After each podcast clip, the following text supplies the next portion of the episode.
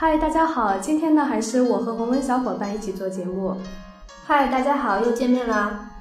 转眼就已经到了国庆长假了，出国旅游买买买的时间又到了。大到奢侈品，小到一般的日用品、化妆品，通通都会进入大家的购物清单。是的呢，很多朋友甚至一边购物一边算着和国内的差价，整一个就是买到就是赚到了。但是当你在买买买的时候，你知道这些从海外采购来的东西该怎么交税吗？嗯，据我所知呢，其实早在二零一零年的八月三十号，海关总署就发布了相关的规定，各地的海关从当年的九月一日就开始实行了。具体有哪些细节，我们今天就一起来聊一聊吧。嗯。从海外购物呢，目前主要是两种途径，一种呢是从境外购买，然后自带入境；另外一种呢就是通过跨境电商购买。首先，我们来讲第一种情况，也就是开头说的，是从境外购买自用物品，然后呢自带入境。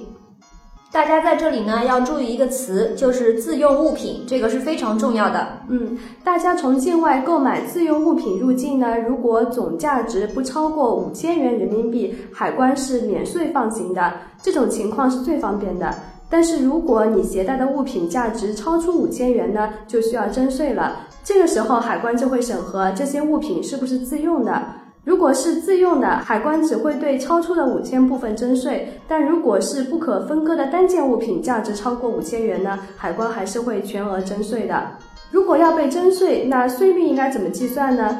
目前呢，进口税税率有四档，分别是百分之十、百分之二十、百分之三十和百分之五十。呃，一般适用第一档百分之十税率的呢，主要包括一些呃书报、刊物、金银制品、食品。那适用第二档百分之二十税率的呢，主要包括纺织品啊、衣服啊、摄像机、数码相机，还有其他的手表、电器、钟表。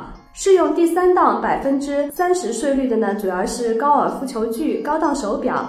最高的税率第四档百分之五十，主要是烟酒和化妆品。其中呢，像高档的包包啊、手表、电子产品、化妆品、奶粉这些是大家最常买的，但是因为完税价格高，或者是税率比较高，比较容易被税。所以呢，我们总结了一下出境旅游采购一定要注意限额、自用、数量合理这三个原则。如果说有些物品本来比国内便宜的并不是特别多，一旦被加上了税呢，其实价格就差距不大了。刚刚您所说到的从海外购物，还有另外一种方式是通过跨境电商购买。那么我想问一下，通过电商购买应该怎么交税呢？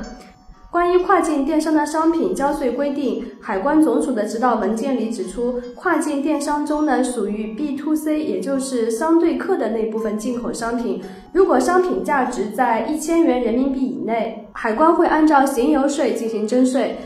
行邮税呢是海关对入境行李和邮递物品征收的进口税，是一个综合的税种，它包括了关税以及进口环节的增值税、消费税。但是如果包裹超出规定的限值呢，就需要办理退税手续，或者按照货物的规定办理通关手续。